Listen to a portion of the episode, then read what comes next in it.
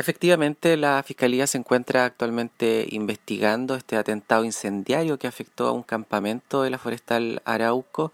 ubicado en el sector Tres Ventanas, en la comuna de La Unión, y que trajo como consecuencia la afectación de 11 vehículos, 10 de ellos absolutamente quemados,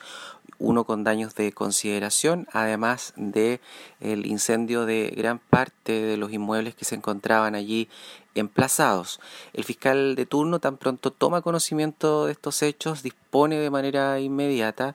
eh, diligencias a la VIPE, que es la Brigada de Investigación Policial de Valdivia, la Policía de Investigaciones de Chile, quienes actualmente y en conjunto con el Laboratorio de Criminalística de esa misma policía se encuentran realizando las diligencias encomendadas a fin de dar con la identidad de él o los autores de este hecho.